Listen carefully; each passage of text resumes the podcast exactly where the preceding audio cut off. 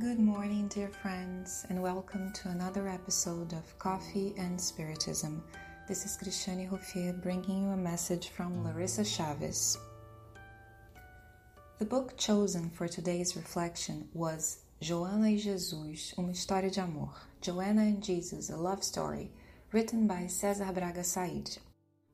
It was based upon interviews and stories told by Divaldo Franco, and it tells about some of the last earthly experiences of spiritual benefactor Joanna de Angelis. On chapter 59, entitled Faithfulness to Jesus, Cezar Said asks Divaldo the following question Divaldo, to you, what is the similarity among all of those past incarnations of Joanna?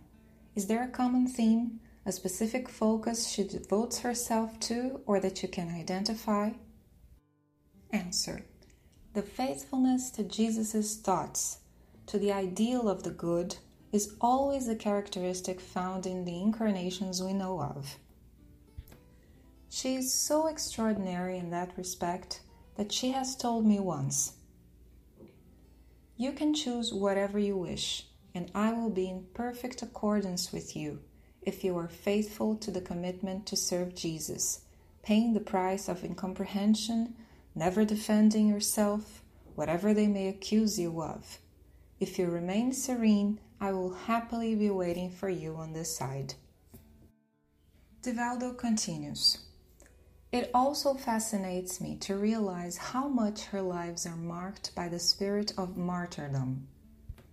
She always enlightens me, saying, my son, everything stays behind. Our inner values, however, follow us wherever we go. Never trade them for anything, even if you lose a few friends or companions, for in reality, you will not lose them. You will meet them again one day in the future. If someone imposes on you a condition that your conscience considers disturbing, Forgive them and do not give in. And if that person goes away, do not worry, you will find them again. It is better that the person goes away and you go ahead than both of you staying behind. Unquote. Maybe many of us, Spiritists, when we read about the ability some mediums have of a more direct and conscious interaction with their spiritual benefactors, wish to have the same experience, thinking, wow, it must be very nice to have a chat with your spiritual mentor every now and then. But is it really?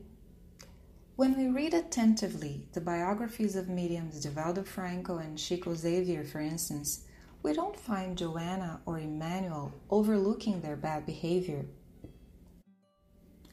If we also read the messages from the Spirit of Truth to Allan Kardec, we won't find any condescendence towards his fragility.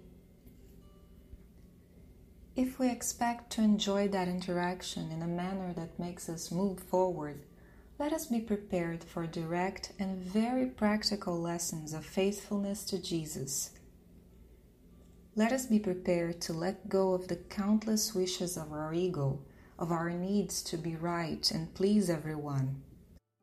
Because the road indicated by those who guide our path is that of testimony, service, and humility. If we fail to see or hear the messages from the higher spirits that follow and guide our journey, we will, in many cases, cater to our pride and selfishness while our benefactors patiently wait for our conscience to awake. Because, in fact, they are always close by. They always inspire us towards the good, towards beauty and justice. What we lack are eyes to see and ears to hear. And we're not talking about developing our mediumistic faculties of clairvoyance or clairaudience. We're talking about the ability we all have, without exception, to connect with the higher spirits through silence and prayer. Return to your abandoned inner temple, the highest of all chapels, told us the spirit Auta de Souza through Chico Xavier. Let us do that. and we will hear the most sensible and beautiful answers. We wish you all the best, and until the next podcast, Coffee and Spiritism.